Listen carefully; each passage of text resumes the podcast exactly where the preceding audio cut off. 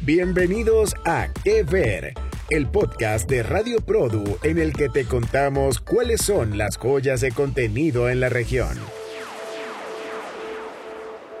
Hola a todos, bienvenidos al podcast Que Ver de Produ, donde comentamos el mejor contenido hecho en Latinoamérica. Radioprodu.com encontrarán todos los episodios. Yo soy Federico Bianchi, periodista de investigación desde Buenos Aires. Y yo soy Tayana Adrián, directora de marketing y nuevos negocios desde Ciudad de México.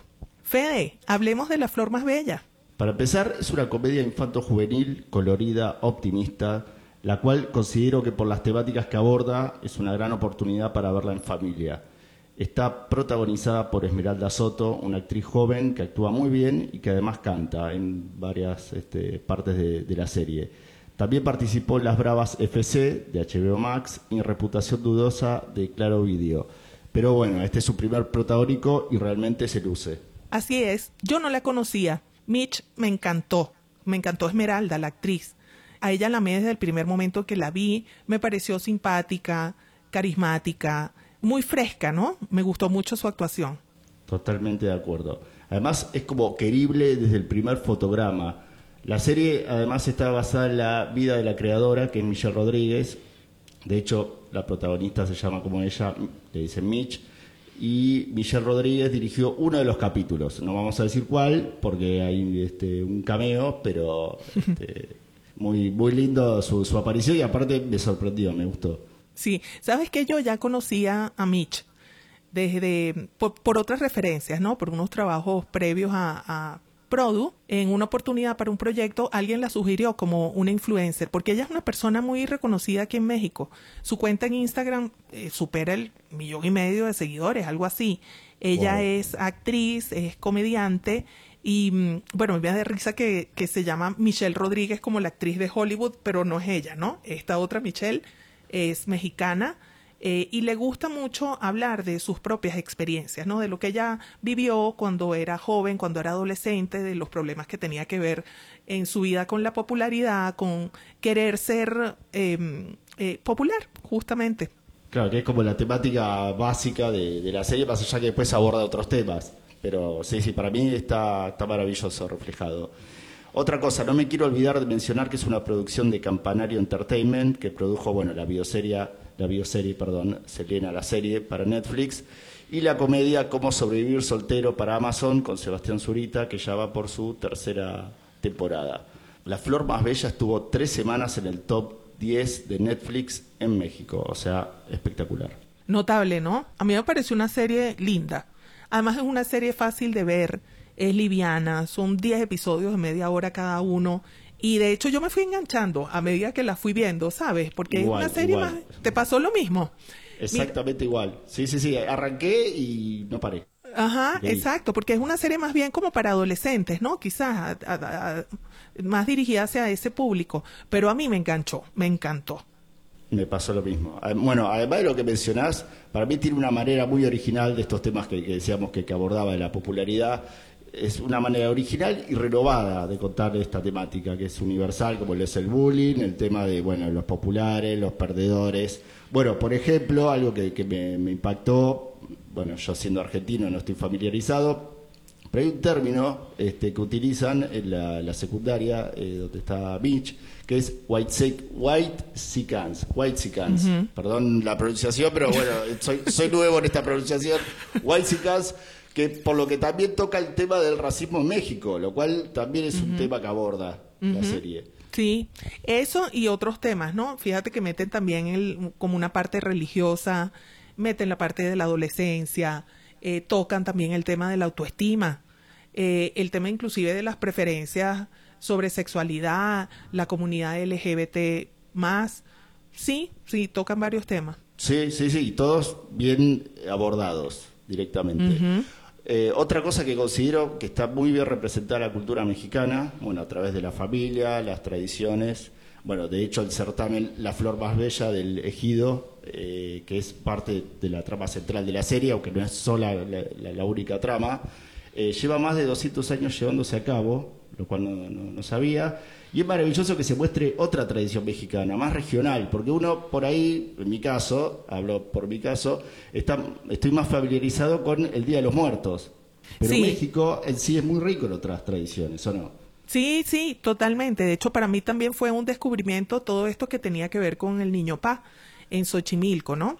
Este, esta procesión que hacen ahí en Xochimilco, investigando un poco para este podcast, fue un descubrimiento bellísimo porque es una procesión que se hace porque este niño pa es una figurita de madera que representa un bebé y ese niño, no, eh, a pesar de ser muy venerado, no tiene un templo. Entonces las familias de la zona se van turnando para que la casa sea el nuevo lugar de acogida año con año del niño pa. Y entonces por eso hacen la eh, esa procesión. Y imagínate tú que es tan importante que la lista de espera para tú ser, digamos, una familia anfitriona que va a acoger al niño en su casa es de 45 años. Es una barbaridad. Eh, y para mí, como te dije antes, también fue un descubrimiento porque no solo el Día de los Muertos, pues para mí también era muy conocida y reconocida la procesión de la Virgen de Guadalupe y bueno, descubrir esta pues abre un poco el abanico, ¿no? De todas estas tradiciones que hay importantes acá en, México. Claro, y que, estoy seguro que debe haber más que desconocemos y bueno, esto da como pie a poder seguir conociendo la, rica cultura de, México, no solo en tradiciones, sino en un montón de, aspectos. Eh, la tradición que me pareció totalmente hermosa, está, bueno, también muy presente, como decías antes, el tema del feminismo, el empoderamiento, la diversidad sexual, bueno, el descubrimiento, despertar, despertar sexual de, los adolescentes. Y siento que además estos temas están muy bien tratados, como que no lo hacen con simpleza, eh, sino lo hacen con mucha profundidad. Eh, también me gustó mucho la, actuación del niño, que hace el hermano menor, este, interpretado, averigué el nombre obviamente porque me interesó mucho su, su participación, interpretado por Gael García. Tiene intervenciones como muy cortas pero muy precisas para mí lo vi como un sabio en el cuerpo de un niño, así lo, consideré. Mira, ahorita que dices esto de, las intervenciones muy precisas, es como la conciencia, ¿no? Cuando le habla a uno. Yo interpreté ese papel del niño como la conciencia de Mitch. Bueno, eh, interesante punto de vista, por lo menos muy distinto, no, tan distinto al mío, pero tiene este, mucha, este, puede, puede, ser una de las opciones también. Yo lo había considerado más como un espíritu sabio en el cuerpo de un niño, pero todo, para mí está bueno eso, cuando hay libre interpretación y cada uno le da la interpretación que considera.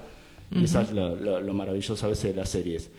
Por otra parte, eh, excelente para mí el casting a cargo de Alejandro Reza, a través de la compañía que, lidera Reza Casting, que tiene más de 25 años de trayectoria.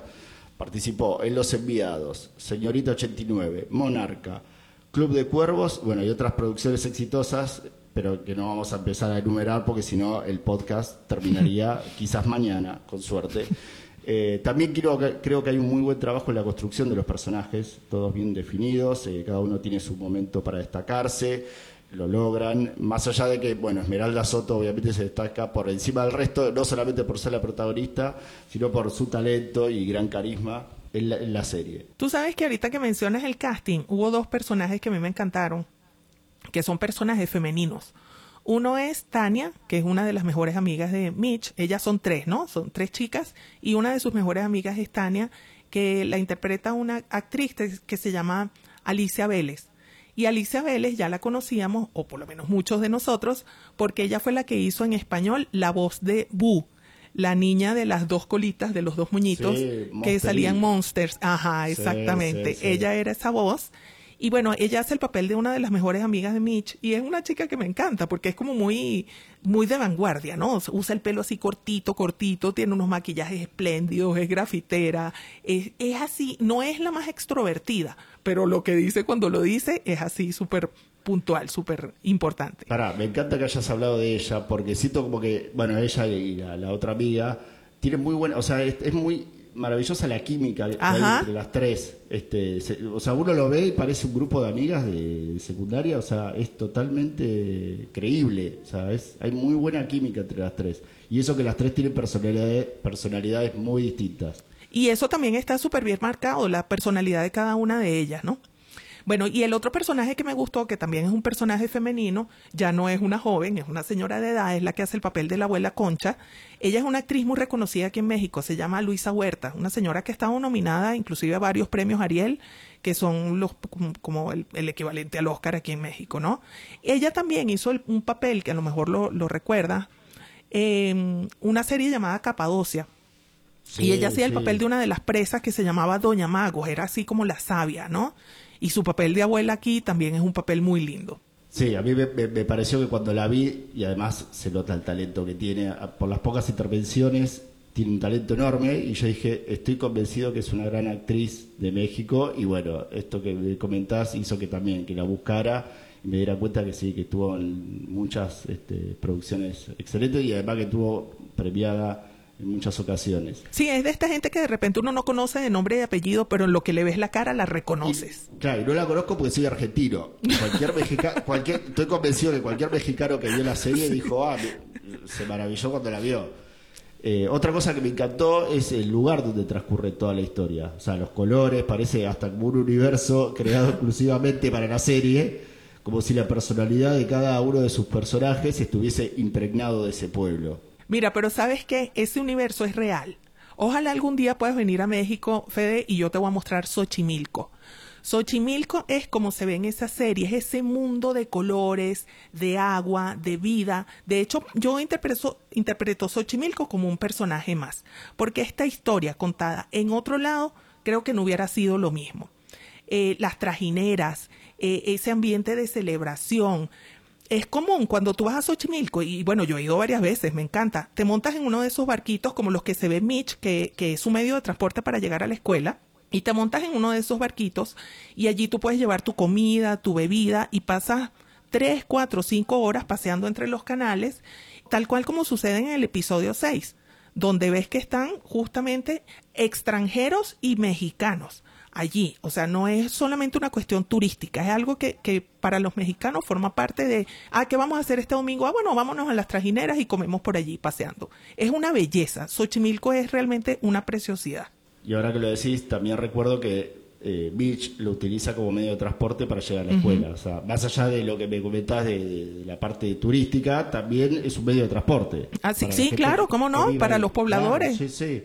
Bueno, entonces, con todo esto que me comentás, necesito ya mismo conocer Xochimilco. Eh, ese también es uno de los efectos maravillosos a veces que tienen las series o las películas con buenas locaciones, fotografía, que sirven, sirven como promotores de la cultura y el turismo. Bueno, por último, para ir finalizando, porque si no, este, con Tayana podríamos estar hablando no solo de, esta serie, sino de un montón de series. Para mí tiene mucho potencial para más temporadas y realmente espero que eso suceda, así que le pido a Netflix y a Campanario que por favor este, ya, estén trabajando en la misma. Bueno, ojalá te escuchen, porque yo también me quedé con ganas de ver más y además creo que hay posibilidades para continuar la historia. Quedó un final que cerró varias cosas, pero que también dejó otras abiertas. No vamos a decir qué, porque no queremos spoilear, pero sí fue un final sorprendente que, que deja abierta la posibilidad de que venga una segunda temporada. Así que sí, ojalá venga, porque yo la verdad me quedé con muchas ganas de, de seguir viendo de la flor más bella. Bueno, Fede, como siempre ha sido un gusto hablar contigo. Será hasta una próxima emisión del podcast Que Ver, donde comentamos el mejor contenido hecho en Latinoamérica. Bueno, querida Tayana, como siempre un placer hablar contigo sobre el vasto contenido de, calidad que tenemos aquí en América Latina y que afortunadamente cada vez hay más y con mucho talento. Así que bueno, saludos a todos y hasta el próximo podcast. Esto fue Que Ver, un podcast de Radio Produ en el que comentamos los contenidos más destacados de la región.